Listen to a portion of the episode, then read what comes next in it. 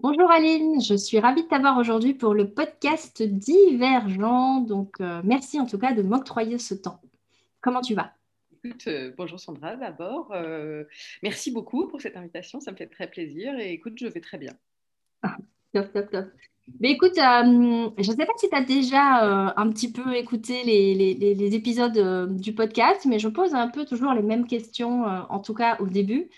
Euh, et la première question que j'aime poser à mes invités, c'est tout simplement, ben, quelqu'un qui te découvre, Aline, ben, comment est-ce que tu te présentes en général? Euh, quelqu'un qui me découvre, alors euh, bon, c'est, toujours un petit peu difficile de parler de soi et de, comprendre en fait. alors, puisque j'ai déjà beaucoup travaillé sur moi, je, suis, je suis en capacité maintenant de, comprendre effectivement ce que les gens aiment chez moi et ce qu'ils voient chez moi. Je crois que je suis quelqu'un qui suis très ouverte d'esprit, mmh. bienveillante, très accueillante avec l'autre j'ai de la chance de ne pas avoir beaucoup de jugements de valeur, ou en tout cas quand j'en ai, euh, je les remets très très vite en question. Et euh, je suis euh, passionnée par la création du lien, et c'est ce qui me passionne, c'est de découvrir les gens, un petit peu comme tu le fais aujourd'hui. Ouais, c'est ça. Et d'ailleurs, c'est sûrement ça qui nous, qui nous unit donc aujourd'hui pour, pour cette interview. Super. J'aime bien proposer, enfin, tu me connais un petit peu, on se connaît un petit peu j'aime bien, j'aime bien jouer. Donc, euh, du coup, j'ai envie de te proposer un, un, un, jeu d'entrée qui est de, bah là, tu viens de me dire euh, euh, en quelques mots bah, ce que tu, comment tu te définis. Et j'ai envie de te proposer ce qu'on appelle, j'ai découvert il n'y a pas longtemps, un portrait chinois. Je ne savais pas que ça s'appelait comme ça. Mais j'ai envie de te proposer de te dire, OK, si pendant un bref instant, tu n'étais plus Aline, tu n'es plus un être humain, mm-hmm. tu es quelque chose d'autre un végétal, euh, un minéral, euh, une chanson, euh, un élément, j'en sais rien, quelque chose d'autre, qu'est-ce que tu serais et pourquoi? Alors, je crois que je serais un oiseau ah. Euh, alors, euh, un rapace, mais un rapace gentil, avec un joli bec et sans vraiment les serres, mais un oiseau avec de belles envergures. Et d'ailleurs, c'est le symbole de, mon logo, de mon entreprise, parce mmh. que euh, j'aime particulièrement ce qu'on appelle la métaposition, c'est-à-dire voir les choses vues d'en haut. c'est important, c'est à la fois c'est extraordinaire parce que ça permet de planer et que ça va toujours faire rêver en fait euh, de voir euh, des oiseaux comme ça avec les grandes ailes ouvertes en train mm. de, de, glisser l'aile sous le vent et, voilà et comme s'ils faisaient du surplace mais tout en avançant et ça doit être enivrant.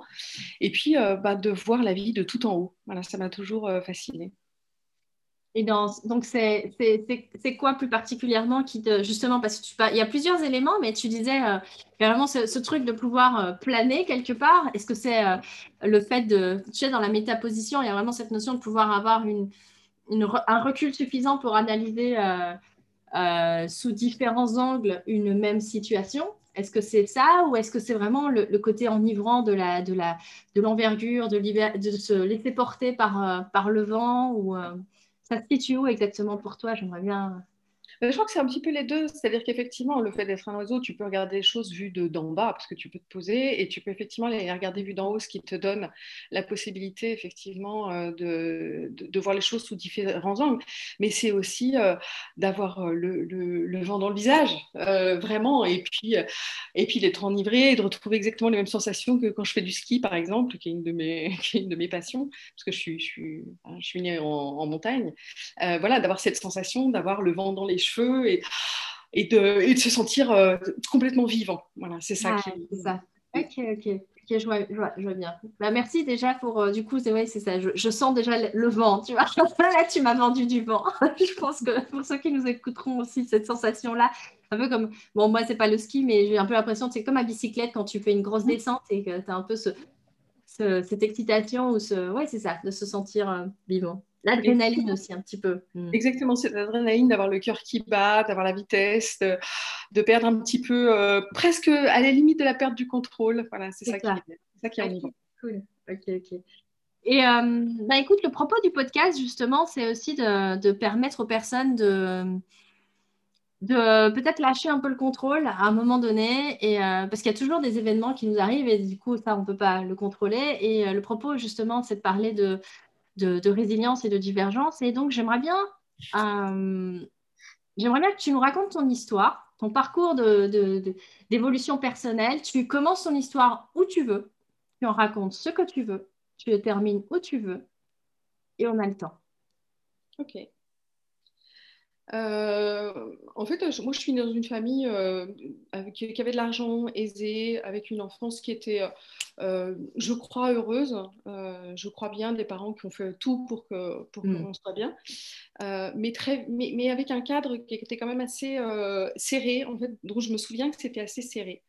Hmm. Et euh, j'ai essayé de me rebeller pendant l'adolescence et très vite, euh, voilà, on, m'a ramené dans ce qui était euh, ce, que, je pensais qu'on attendait de moi. Et en fait, ça a vraiment guidé la première partie de ma vie. C'est-à-dire que j'ai vraiment essayé de correspondre à ce qu'on attendait de moi, le mieux possible. et dans tout, dans tous les domaines de ma vie. Alors, il y avait une grosse culture travail chez moi parce que mes parents étaient entrepreneurs tous les deux. Mmh euh, et donc, ça, ça, a été très important. Je me suis vraiment beaucoup investie professionnellement. J'ai été me mettre, non pas en danger, mais dans des situations assez euh, challengeantes. Mmh euh, dans le sens où bah, j'ai rejoint un gros groupe industriel, où je suis rentrée la première femme en, tant que, en tant que commerciale dans, dans ce rôle-là, donc très très investie, très engagée. Et en mmh fait, ce, travail a été un pivot de ma vie pendant très longtemps.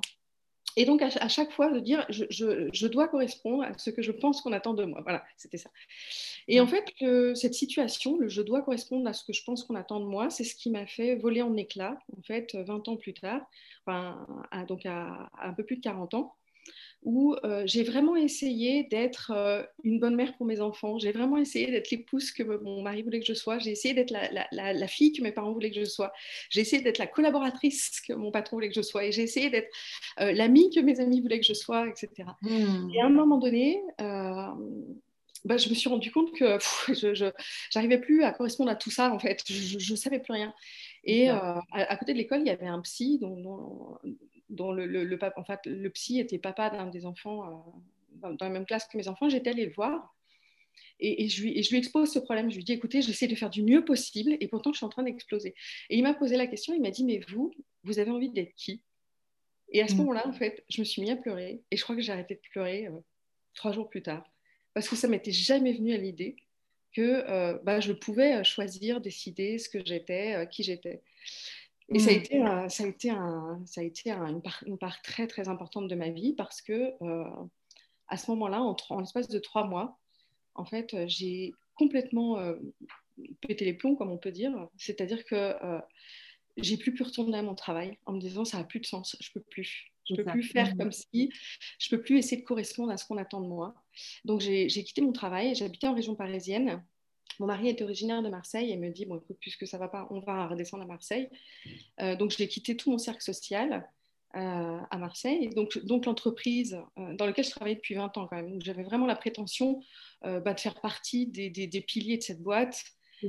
Voilà. je suis arrivée à Marseille et le jour où je suis arrivée à Marseille je me suis rendu compte qu'avec mon mari on avait avancé de manière complètement différente et donc, euh, le jour où on emménageait ensemble, ben, on a décidé de se séparer. C'est-à-dire qu'en trois mois, les trois grands piliers de ma vie, c'est-à-dire mon travail, qui, avait été un immense pivot, mon cercle social avec mes amis, qui sont d'une importance capitale pour moi, et mon mariage, tout ça, ça a disparu. Euh, tout ça, ça a volé en éclats. Euh, du coup, ça a été, ça a été en fait, c'était la première fois que j'avais l'impression qu'il m'arrivait quelque chose d'aventureux. Et c'est la première fois où je me suis dit, à la fois, je me sens très libre, à la fois, il est en train de m'arriver quelque chose, et je crois que ça fait des années que j'avais envie qu'il m'arrive quelque chose, et de sortir de, de, de, mon petit train-train quotidien, de ma, petite vie quotidienne. Et là, je me suis dit, ma chérie, il faut plus te mentir.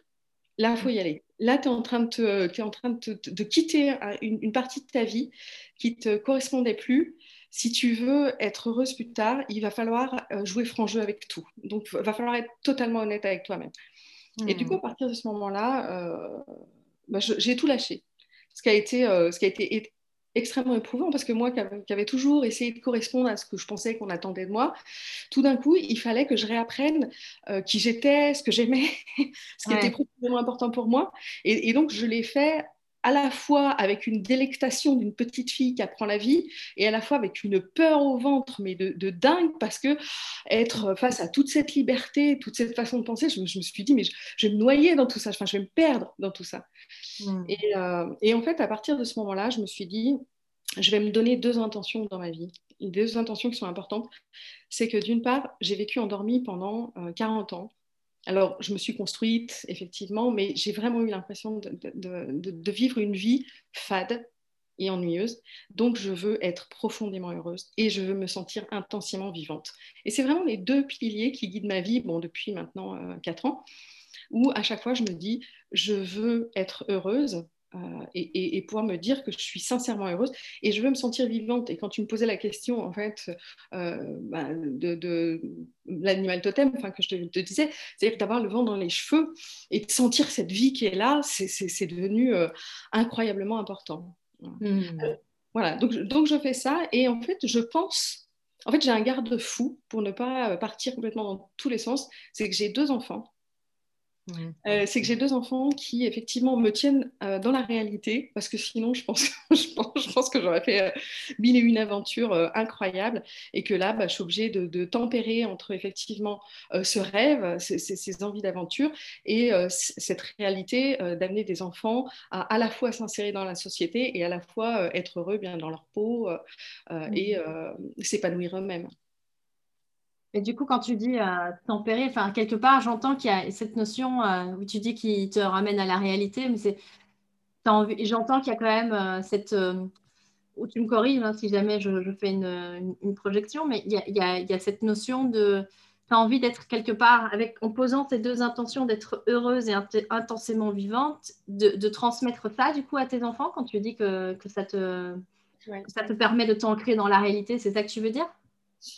Euh, non, c'est-à-dire qu'à la fois j'ai des parents et des beaux-parents qui sont très, eux, ancrés dans la réalité, donc euh, avec, euh, avec la construction qu'ils ont eue de leur génération, hein, de, la mmh. notion de sécurité qui est très importante pour eux, et donc qui, qui, jouent ce rôle de la sécurité vis-à-vis de mes enfants, et je leur en suis extrêmement reconnaissante.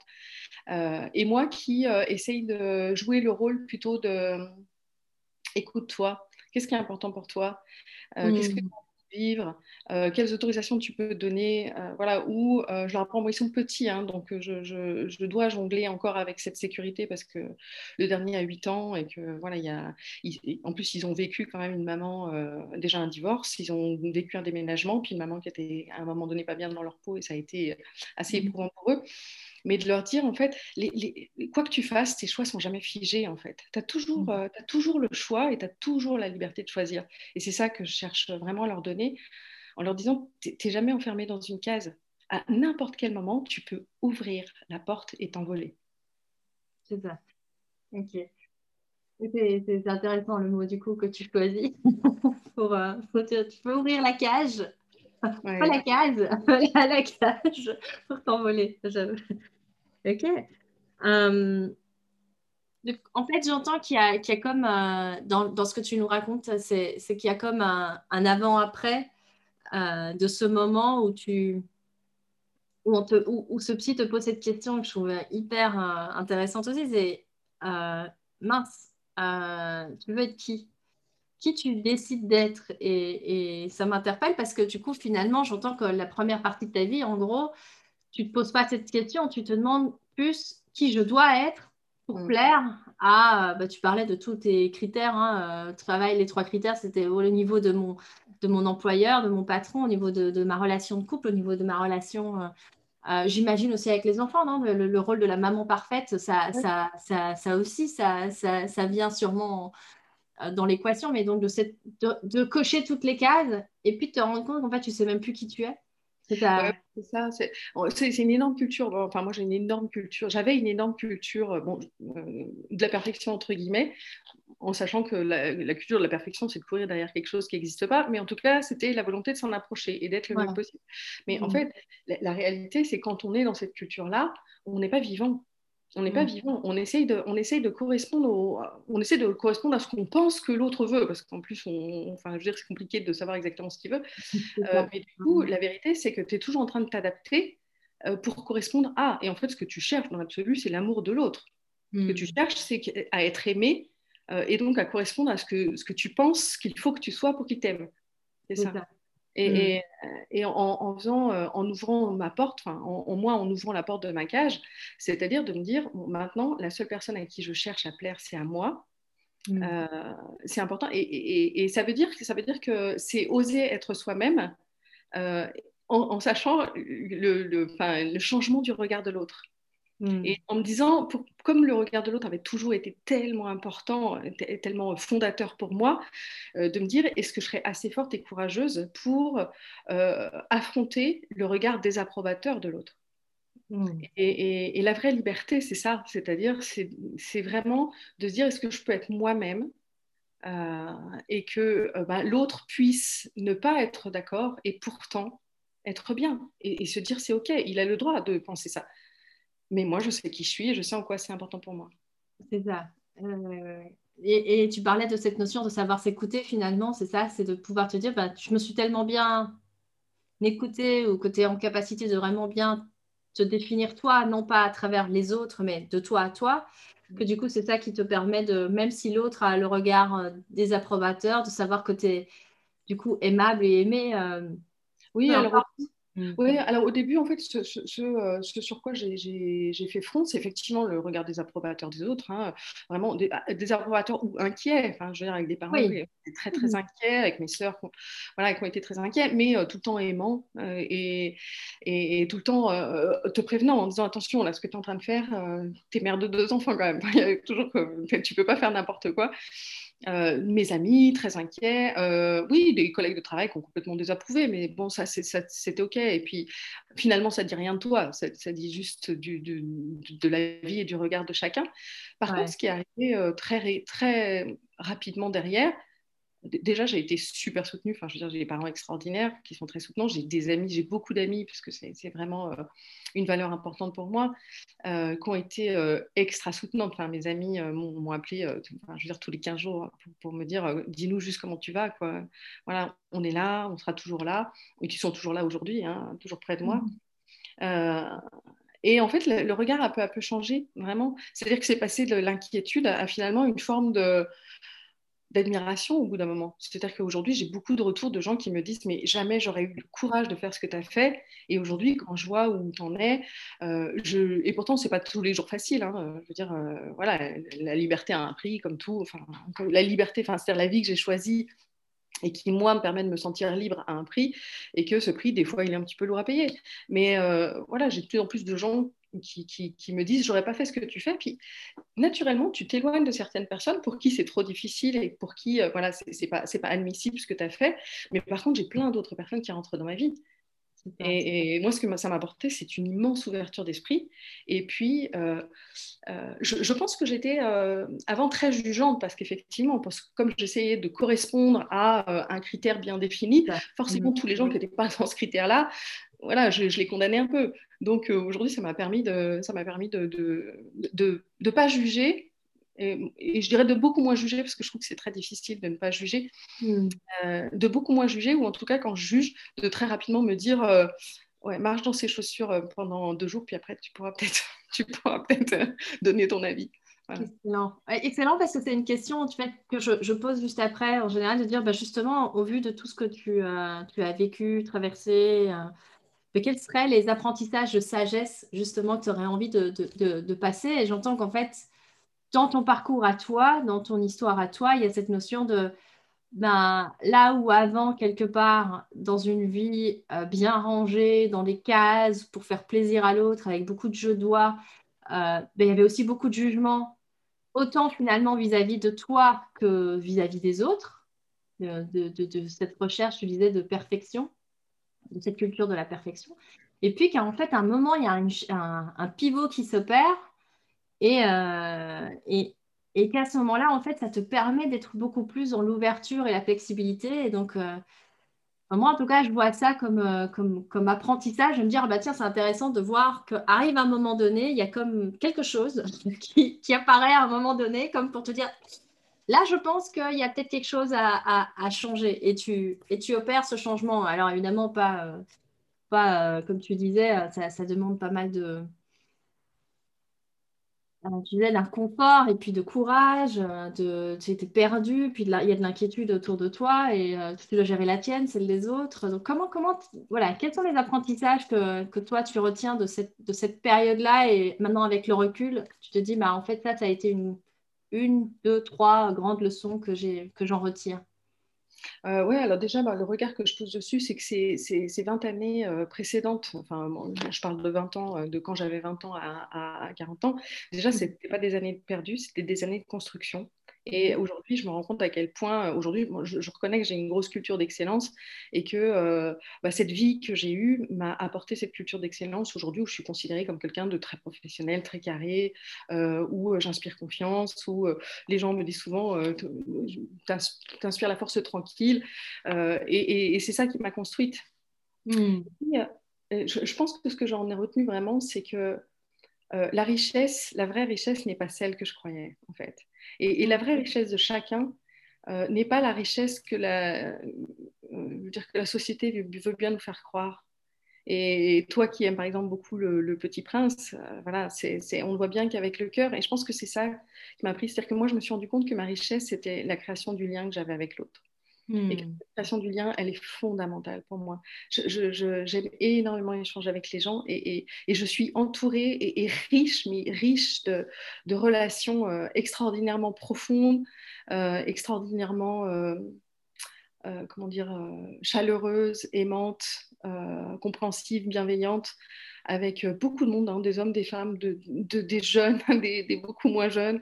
Euh, et, ça, c'est ma vraie richesse, le lien que j'ai avec mes enfants. Euh, mmh. C'est très bien. Et que finalement, tous les codes de la société, parce que ma vérité, c'était ça, c'est que j'avais tous les codes de la société pour être heureuse.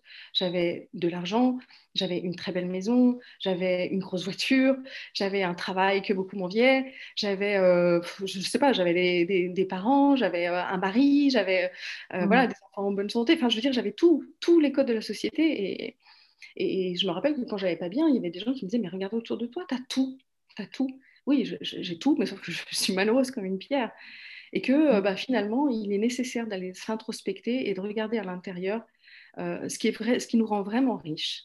Hmm. Et, finalement, on arrive à se... Euh, enfin, ce qui nous nourrit, ce qui nous nourrit vraiment, c'est n'est pas les codes de la société, c'est pas d'avoir une belle voiture, ouais, des fringues, des fringues plein tes placards et puis, et puis je sais pas, d'aller manger au restaurant trois fois par semaine et partir en voyage au Club Med.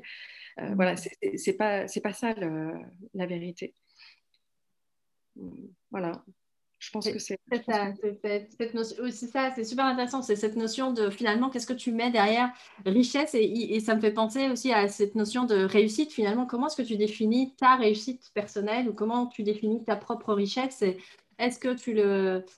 Voilà, est-ce que c'est euh, à travers des... quelque chose d'extérieur finalement et tu parlais d'avoir, hein, tu vois, tu avais, avais, la maison, tu avais, avais, le, le, le, avais le job parfait, tu avais la, la, maison, la voiture. Et tu vois, j'ai l'impression que c'est beaucoup d'avoir. Et ce qui est intéressant, c'est qu'au moment où tu bugs, au moment où ce psy te pose cette question, en fait, il te fait shifter de. J'imagine qu'il y avait aussi beaucoup de faire. Euh, entre les deux, mais finalement, il te, parce que tu dois faire beaucoup pour euh, avoir ce qu'on te dit d'avoir. C'est ça, exactement. Et c'est au moment où en fait, tu opères ce changement, ça que je trouve hyper intéressant. Donc, dans l'apprentissage, c'est ce changement entre avoir et être. Donc, d'arriver aujourd'hui à dire, ben, en fait, euh, je suis aujourd'hui, mes critères et mes intentions, enfin, ça m'a marqué, c'est mon intention, c'est d'être heureuse mm. et d'être intensément vivante.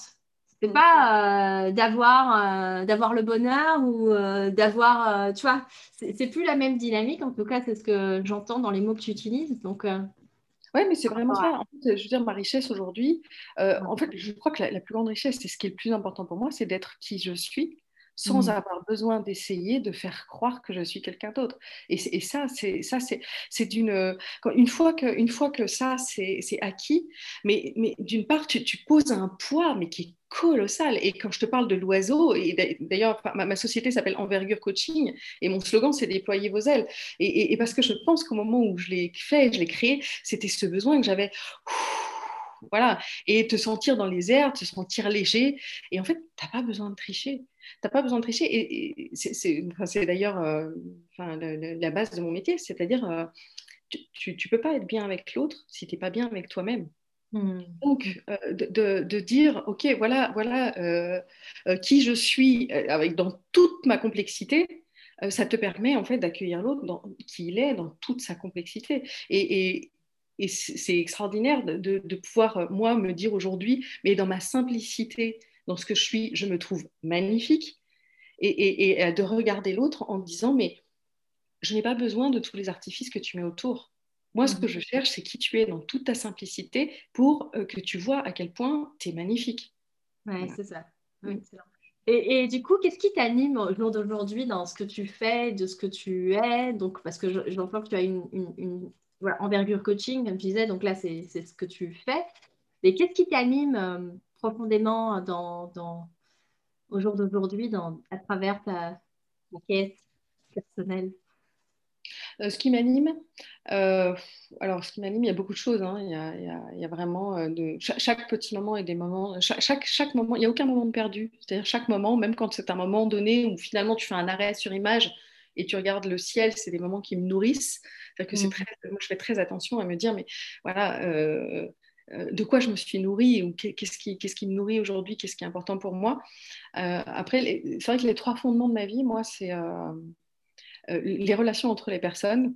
Euh, voilà, c'est faire en sorte qu'il euh, y ait une fluidité dans les relations.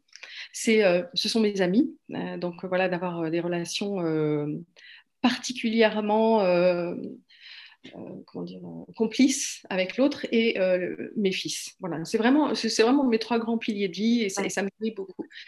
Et c'est vrai mmh. que bah, voilà, je, je, suis maman et j'ai une, une, très belle relation avec deux garçons qui sont absolument fabuleux.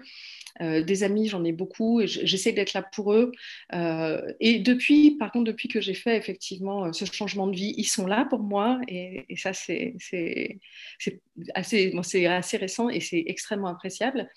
Mmh. Et la relation avec les autres, c'est que je rencontre beaucoup de gens qui sont comme, qui sont comme j'ai été, c'est-à-dire qui sont enfermés dans mmh. ce qu'ils pensent qu'il faut qu'ils soient pour être appréciés ou validés. Euh, et, en fait, de, simplement leur, donner la possibilité euh, de dire, tiens, ce que je te propose, c'est qu'on ne va pas prendre un marteau pour casser qui tu es, on va prendre un, tout petit couteau avec un tout petit marteau et on va taper sur juste deux, trois trucs. Et si on tape au bon endroit, il y a toute une, il y a toute une couche qui va s'enlever. et tu vas voir que ce qui va apparaître, c'est magnifique. C'est juste magnifique. Donc voilà, c'est d'accompagner les personnes, être vraiment qui elles sont, euh, comme elles sont, et que, et que, et que c'est super. Et, voilà, et j'ai pris la décision de travailler surtout dans le monde du travail, euh, de le faire surtout dans le monde professionnel. Euh, parce que quand j'ai quitté mon travail, j'ai trouvé que le monde professionnel était d'une violence extraordinaire, où nous portons tous des masques, euh, voilà, où nous essayons tous de nous travestir. Et ce qui, ce qui, me, ce qui me faisait, euh, ce qui me surprenait beaucoup, c'est que euh, les, les, gens avaient deux facettes. Souvent, les gens avaient deux facettes différentes. Qui je suis au travail, qui je suis dans la vie personnelle. Et c'est vrai que moi, j'ai toujours eu du mal. Hein. Toujours, je suis toujours assez entière. Et, et en fait, j'étais dans une société qui était plutôt bienveillante, hein, euh, qui avait un QVT, avec qui, euh, franchement, une, belle société euh, dans laquelle, pendant des années, j'ai été heureuse et je me sentais bien. Mais j'étais toujours confrontée à cette petite violence ordinaire. Et surtout, quand j'allais chez mes clients, j'étais confrontée à une violence, mais incroyable, que je ne comprenais pas. C'est-à-dire que voilà ce qu'il faut que tu sois, et si tu l'es pas, tu es condamné, tu ne peux pas rentrer, etc. Et, ça m'est arrivé de vivre des trucs d'une violence, mais enfin, je veux dire, où on disait clairement aux gens, ce que tu es, ça ne convient pas. Mm. et, je, trouve que c'est horrible, c'est horrible de pouvoir dire ça à quelqu'un. Tu, soit tu rentres dans le moule, soit euh, tu es exclu en fait. donc, je le fais, euh, je le fais dans le monde du travail. Euh, alors j'ai d'abord commencé à travailler avec des gens qui ont vécu ce que j'ai vécu, c'est-à-dire une véritable souffrance professionnelle. Enfin, parce que moi ça a commencé aussi par là. C'est-à-dire soit des gens qui étaient très en insatisfaction dans leur poste, soit des gens qui allaient droit vers le burn-out soit des gens qui avaient fait un burn-out et qui euh, voilà, voulaient se réinsérer dans la vie euh, professionnelle. Et euh, je les ai accompagnés au démarrage et avec des très bons résultats. Les gens étaient ravis de l'accompagnement et ils ont tous réussi à retrouver comment dire, une, une, vie professionnelle qui était riche, qui était importante pour eux. Mais en fait, j'ai eu une énorme frustration au bout, c'est que je me suis rendu compte que je changeais la vie de ces personnes, enfin, j'accompagnais ces personnes à changer de vie, pour être tout à fait honnête, mmh. et que c'était bien, mais en fait, j'intervenais qu'à un tout petit niveau et que je ne changeais pas la violence dans le monde du travail. Parce que toutes ces personnes ont décidé de changer leur entreprise. Et donc la violence, elle restait là où elle était. Hmm. Et ensuite, j'ai accompagné des chefs d'entreprise en me disant bon, je, tiens, je, moi, je viens d'une famille de dirigeants. Mon papa était dirigeant d'une entreprise, mes deux grands-pères aussi. Enfin, je veux dire, j'ai baigné dans ce, dans ce bain entrepreneurial. Et en fait, je me suis rendu compte que de ce côté-là aussi, il y avait une énorme violence, il y avait une souffrance, il y avait un isolement qui était quand même très dur, il y avait, mmh. voilà, il y avait beaucoup de choses. Et, j'ai commencé à travailler effectivement là-dessus, où la même chose, j'ai accompagné des gens qui étaient très contents de pouvoir euh, poser tout ce qu'ils avaient à poser, partager ce qu'ils vivaient, pouvoir euh, comment dire, prendre le temps de bien maturer chacune des décisions avant de les prendre, etc. et ça, c'était bien. Et je me suis dit, mais en fait, si je veux changer le monde du travail, il faut effectivement que je, j'ai envie de le passer par le dirigeant, parce que les structures françaises restent des structures très matricielles. Mmh. Tu as un dirigeant haut, et en fait, si le, le, dirigeant est bien dans ses baskets, tu as toute une structure qui est super bien dans ses baskets. Et donc, c'est là où j'en suis aujourd'hui. Alors, c'est-à-dire que chez moi, je ne me définis pas aujourd'hui parce que je suis en mouvement permanent.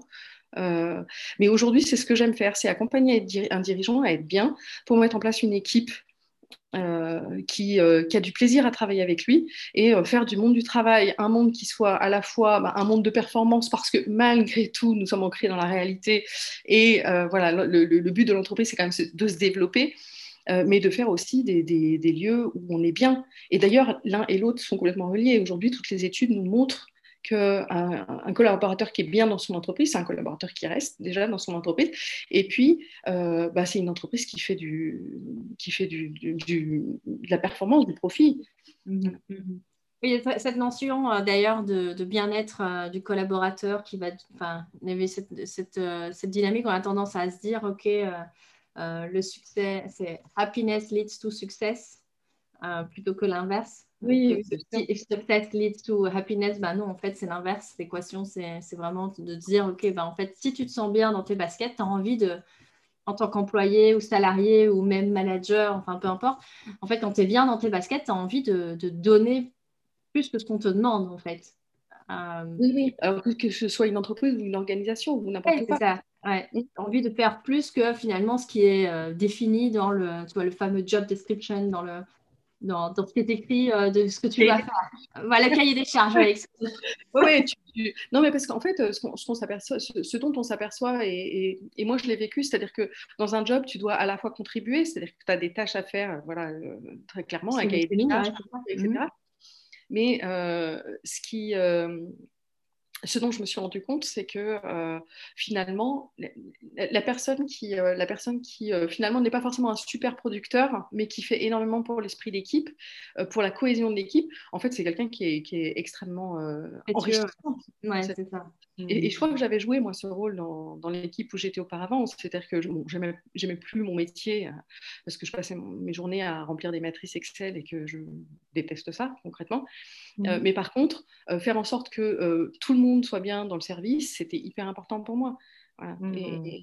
Et, du coup, c'est vrai que c'est le retour que m'en a fait mon patron quand on est parti, en disant que oui, bon, d'accord, les matrices Excel, c'était pas mon domaine d'excellence, mais que par contre, effectivement, euh, euh, pour que tout le monde soit bien dans l'équipe, euh, c'était très bien. Et aujourd'hui, aujourd'hui, quand je fais des études d'analyse sur qu'est-ce qui fait qu'une équipe travaille bien ensemble, ben, on est sur la cohésion d'équipe. C'est-à-dire que euh, à partir du moment où, la communication elle est euh, fluide dans l'équipe, elle est agréable, on se dit les choses. Euh, déjà, on peut, on peut se le dire, chacun peut prendre la parole, peut se le dire. et que ça marche tranquillement, en fait, on est directement orienté sur le boulot. Alors que voilà, quand on a des soucis de, communication dans une équipe, on cherche d'abord à résoudre ces problèmes de communication à la machine à café, en réunissant, en allant s'expliquer avec machin, avec truc, etc. Et que le boulot, il passe loin derrière. C'est ça. Ah ouais. ah ouais, non, tout à fait. Et du coup, euh, aujourd'hui, tu, tu, ce que tu fais, c'est justement d'accompagner les, les, les, les, dirigeants d'entreprise pour que justement, au lieu de... J'entends qu'il y a vraiment cette... Au départ, tu es parti euh, d'accompagner, on va dire, les, plus les salariés, etc., à sentir en reconversion professionnelle ou en réorientation, etc. Et puis que finalement, tu dis, mais en fait, c'est le système euh, qui, qui, mériterait à, à, voilà, à, passer à un autre paradigme et que c'est là que tu te rediriges vers le, dirigeant. Donc, je trouve ça hyper intéressant déjà de voir cette prise de conscience de se dire, il y a quand même un petit truc qui voilà, qui n'est pas tout à fait... Euh, qui est, ouais, qui jamais que... C'est un peu tu sais, cette notion en coaching, comme on dit, c'est quoi finalement la, le cause à effet euh, et de ne pas s'attaquer qu'à la conséquence derrière, mais d'aller vraiment à la racine. Donc, j'ai vraiment l'impression que voilà, c'est ce cheminement-là que tu as fait, donc c'est super intéressant. Et, euh, et, pour en revenir justement à la divergence, euh, donc cette capacité à voir le champ des possibles, j'aimerais bien, et à la résilience, j'ai l'impression en fait, d'après les différentes histoires que j'ai déjà pu entendre, qu'il y a d'abord cette phase où tu te prends le mur, on va dire ça comme ça, euh, puis ben, la phase de résilience où tu te relèves, euh, chacun avec euh, sa stratégie. Et puis ensuite que tu arrives, une fois que tu t'es relevé, à voir le champ des possibles, que la divergence s'ouvre. C'est comme, comme différentes phases. Et j'aimerais bien savoir, toi, Aline, avec le recul, si on fait un pas de côté et on se met en métaposition, justement, avec tous les, voilà, tous les aléas de ta vie et ton histoire et ton parcours d'évolution personnelle, quand tu te prends un mur, toi, concrètement, c'est quoi ta stratégie de, résilience et, qui t'amène à la divergence? C'est quoi qui fait qu'à un moment donné, tu arrives à, te relever et à voir le champ des possibles? Euh, je, pense qu'au début, les, premiers murs que j'ai pris étaient des murs tellement durs, c'était tellement violent, j'étais tellement sonnée que je me mhm. disais je ne peux pas aller plus loin, c'est fini. Et puis que ben voilà, je suis là aujourd'hui, donc je veux dire, à chaque fois j'ai réussi à me relever. Euh, que, je crois que la vie, elle est une succession effectivement euh, de, de moments de confort et de moments d'inconfort. Et mmh que les moments d'inconfort, et en ce moment, c'est marrant parce que c'est une période où finalement j'en ai vécu beaucoup. Euh, ces moments d'inconfort, c'est toujours des moments où je suis sortie, euh, mais grandie, mais grandie incroyablement bien. Euh, ces moments d'inconfort, c'est, bah là, en ce moment, je, discutais justement ce matin avec une cliente qui, elle, était vraiment en pleine tempête, c'est-à-dire dans un bateau avec une mer déchaînée, des orages au-dessus, voilà, des éclairs partout, etc. Et c'était pas bien. Et, je, je, crois qu'on passe tous par là. Mm. Et tenir la barre dans ces moments-là, tenir la barre, ça veut dire aussi lâcher. Ça veut dire, euh, on essaye de faire en fait avec les moyens qu'on connaît habituels et on tient et on tient et on tient. Et puis à un moment donné, ben non, ben non, le corps il vous dit, euh, non, c'est plus possible, c'est plus possible. Donc en fait, c'est d'apprendre à lâcher et de dire, ok, bah, je, vais aller faire une sieste, je vais aller marcher, je, vais fermer les, je vais fermer les rideaux pendant deux jours et puis je vais pleurer parce que là, il y a un truc qui m'a fait vachement mal, qui était super dur. Et je crois que la, première fois que ça m'est arrivé, c'est euh, quand je me suis séparée. Euh, six mois après, mon mari est venu m'annoncer qu'il était retombé amoureux, qu'il avait rencontré quelqu'un de, voilà, qui mhm. comptait vraiment pour lui. Et à ce moment-là, le jour où il me l'a annoncé, mais j'ai ressenti mais, un coup de poignard dans mon cœur, mais, mais physiquement, hein. vraiment, j'ai ressenti ce coup de poignard, ça m'a fait mal, mais mal. Alors que hein, j'étais OK pour la séparation, c'était pas un souci. Et je crois que c'est la première fois où je me suis donné cette autorisation. Je suis rentrée chez moi, j'ai fermé les volets, et j'ai dit, mmh. maintenant, je vais, juste, euh, je vais juste vivre cette émotion qui est en train d'arriver. Et j'ai pleuré pendant trois jours. Et la première journée, je pense que j'ai passé trois boîtes de mouchoirs. C'est-à-dire que j'arrêtais de pleurer pour un mouchoir. C'est de nouveau, il fallait que j'en reprenne un. J'ai pleuré, j'ai pleuré. La deuxième journée, j'ai réussi à me dire, bon, si tu pleures, c'est que ça a été important pour toi. Bon, bah oui, voilà. Et puis la troisième journée, euh, de me dire honnêtement, bon, ok, euh, voilà, t'as mal, mais est-ce que tu as envie d'y retourner? Non. Et en fait, c'est-à-dire qu'en trois jours, j'avais fait mon deuil. En trois jours, j'avais vraiment fait mon deuil. Et, en fait, je, me donne ces autorisations-là, ou en tout cas, j'essaye de me les donner, parce que très rapidement, euh, voilà, quand, tu as une société, ben, il y a aussi des choses que tu dois faire, et que même si tu essaies de toujours de te libérer, ben, il y a cette notion de, euh, d'échéance, de devoir, euh, d'impératif, d'expert comptable, de, voilà, de, toutes les joies de, voilà, du créateur d'entreprise qui sont quand même présentes. Et c'est de se dire, qu'est-ce que, en fait, qu'est-ce que je m'autorise à lâcher, qu'est-ce que je m'autorise à faire euh, que, que, que, je n'aurais jamais fait avant. Et c'est hmm. ça. Et, c'est ça. Et, et, en fait, ça m'a connecté avec quelque chose de, beaucoup plus fort que moi, que je ne pensais pas, qui est la vulnérabilité. Hmm. Et, euh, et, en fait, la vulnérabilité, moi qui ai une grosse culture d'excellence et qui pendant très longtemps essayé de correspondre au regard de l'autre, c'est quelque chose que je n'avais pas encore lâché. Et je l'ai lâché il y a quelques mois. Et ce, dont, ce, que j'ai compris de la vulnérabilité, c'est que c'est quelque chose qui est très touchant chez l'autre, mais inadmissible chez toi. et à partir du moment où j'ai réussi à comprendre que effectivement, euh, ben, euh, Ok, si moi ça me touchait chez l'autre, peut-être que quand moi je suis vulnérable, ça me touche chez moi. Et, j'ai vécu, vécu, une expérience qui était quand même incroyable. J'avais fait partie d'un club d'entrepreneurs et à un moment donné, je l'avais présidé, ce club d'entrepreneurs, et c'était pendant le confinement et j'étais sortie euh, épuisée. Épuisée, et à un moment donné, j'avais besoin de prendre du recul. Et j'ai pris la décision et je me suis donné l'autorisation de me retirer pendant un moment parce que j'avais besoin de, partir. Et le jour où je devais annoncer ça, en fait, les, voilà, les personnes ont dit bon, voilà, on, a la tristesse de vous annoncer qu'Aline a, a, décidé de partir. Et au moment où ils ont dit ça, j'ai senti une montée d'angoisse en ma gorge et je me suis dit oh putain, tu vas pleurer. Surtout, pleure pas, pleure pas, pleure pas. Bon, évidemment, quand tu dis pleure pas, pleure pas, qu'est-ce qui se passe?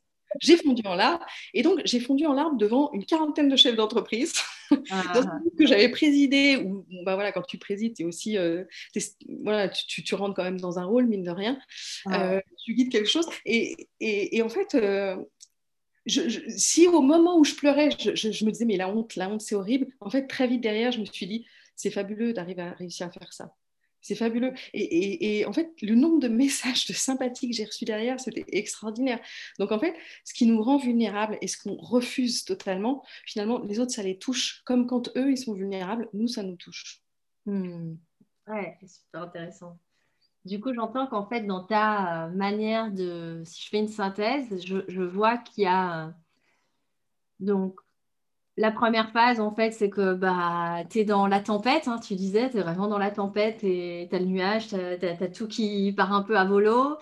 Et, euh, et puis, il y a un moment où tu euh, es dans la tempête, mais un moment où tu t'autorises, tu dis beaucoup ce mot-là, donc où tu, finalement, tu t'autorises à accueillir ce qui est. Et donc, quand tu disais, euh, là, tu nous donnais l'exemple de fermer les rideaux et de t'autoriser à pleurer pendant trois jours et et tu avais des actions chez Kleenex? Non, je, plaisante. Je plaisante. non, mais avec le métier que je fais, je crois que je pourrais. c'est ça. Euh, et donc, du coup, voilà, c'est de se dire, en fait, tu as, tu as, tu as passé de je me prends le mur avec euh, toute la, la, la, la, résistance que tu as mis de, avant, et puis à un moment, tu lâches la barre. Donc, c'est hyper intéressant et tu t'autorises du coup à, voilà, à accueillir les émotions telles qu'elles sont, telles qu'elles viennent, et tu fais ta courbe du deuil euh, en mode euh, accéléré, parce que comme tout, tu lâches tout, donc euh, du coup, tu l'as fait bien jusqu'au bout. Et après, il y a, y a cet apprentissage, ou dans ce que tu disais, c'est que finalement, cette expérience-là de creux de vague et, compagnie te permet de toucher cette notion de vulnérabilité et de te rendre compte que ça, ça donne un sens à, à ce que tu ce que es en train de vivre à ce moment-là. Et du coup, bah, parce que tu, tu, disais au tout début, ouais, quand tu te prends le mur, tu penses que tu ne vas pas t'en relever, mais tu es là aujourd'hui. Mm. Donc, je trouve ça hyper intéressant, tu vois, de voir le, le, au début, quand tu te prends le mur, tu te dis non, mais c'est pas possible, je ne vais pas m'en relever, c'est tellement dur, etc. Et aujourd'hui, ben, avec le recul, tu te dis, ben, en fait, euh, tout ça avait, euh, avait une raison d'être. Et l'apprentissage, en plus, c'est euh, la vulnérabilité que tu, que à cet endroit-là, en fait, ça n'avait pas. Euh, que tu c'est drôle quand tu dis euh, tu l'as trouvé touchante chez l'autre, mais que c'était pas accepté chez toi. Donc, euh, c'est toujours dans ce jeu de. ouais, c'est ça. Qu'est-ce que je veux renvoyer comme image de moi Je veux dire, uh-huh. à, chaque, fois que je me prends le mur, et, c'est, en fait, c'est une claque de la vie parce que c'est que j'essaye de, me faire passer pour ce que je ne suis pas. À chaque, fois, mmh. à chaque fois. Et donc, et donc, ce qui est fabuleux, c'est que la vie, elle, de toute façon, elle te lâche pas. Elle te lâche pas. Et à chaque fois que tu te dis ça va pas passer, ça va pas passer, bah si, ça passe. Et tu apprends quelque chose au passage. Tu apprends quelque chose de, de, toi. Et, la vulnérabilité, pour moi, c'est un, un, ça a été une notion euh, très importante parce qu'en fait, c'est un changement de regard. Hein. L'acceptation de la vulnérabilité, c'est un changement de regard parce que ma vulnérabilité, elle était là avant, sauf que je faisais tout pour que ça ne se voit pas. Je pense que ça se voyait très bien, mais je faisais tout pour que ça ne se voit pas. Aujourd'hui, j'ai compris que être vulnérable, euh, ça me rendait déjà. Euh, moi, j'étais en accord avec moi-même, ça me rendait très sympathique vis-à-vis de l'autre. Et puis, c'est le chemin vers, euh, vers l'authenticité, c'est-à-dire vers ce que je suis vraiment. Et la, vraie richesse, c'est ça c'est de passer à ce que je pense qu'il faut que je sois à ce que je suis. Et, c'est magnifique. ouais.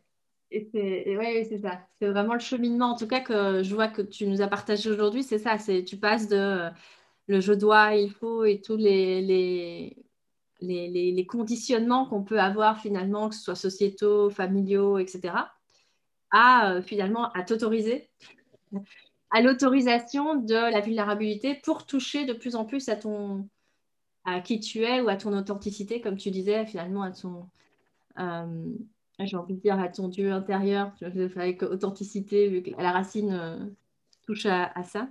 Et euh, du coup, pour les personnes qui nous écoutent aujourd'hui, et euh, par rapport à notre échange, qu'est-ce que tu aurais vraiment envie de leur, de leur transmettre? S'il y avait quelque chose en particulier qu'on ait évoqué ou qu'on n'ait pas évoqué d'ailleurs hein? C'est vraiment cette idée de se dire, OK,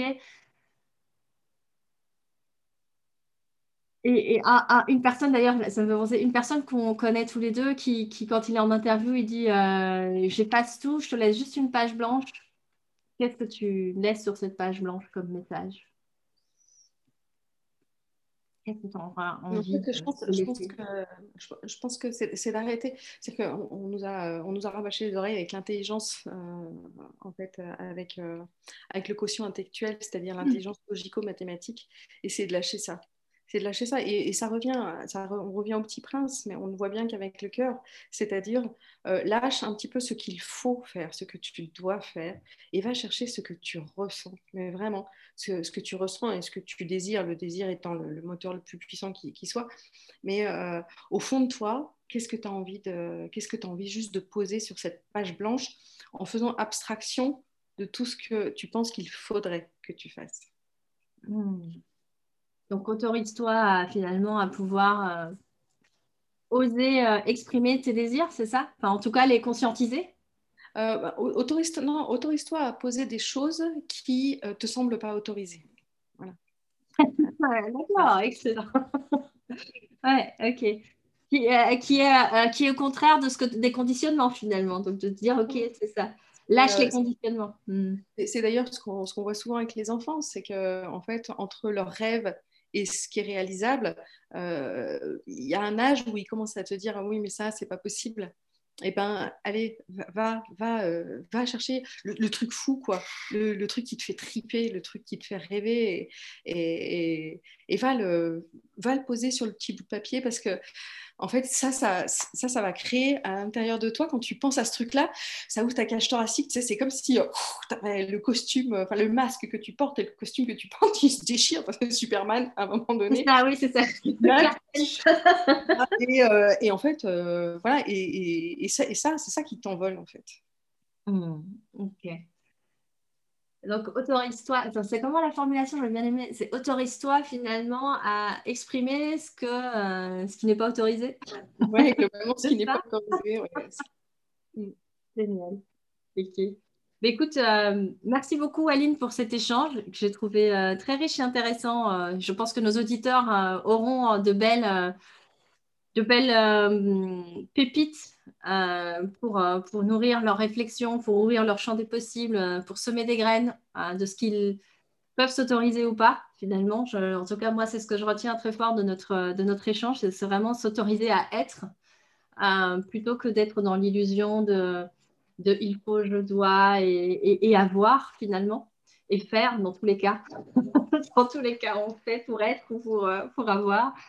Donc, euh, merci en tout cas pour, euh, pour cet échange que j'ai trouvé euh, intéressant, passionnant, passionné aussi. Donc, je te dis du coup à très très bientôt, puisqu'on va sûrement encore se croiser ici ou ailleurs. Et je te souhaite une excellente journée, Aline. Eh bien, écoute, merci beaucoup pour ce, ce, partage qui est surprenant pour moi, parce que pas du tout préparé et, et dire, très enrichissant pour moi aussi. Génial. Merci, à bientôt. À bientôt.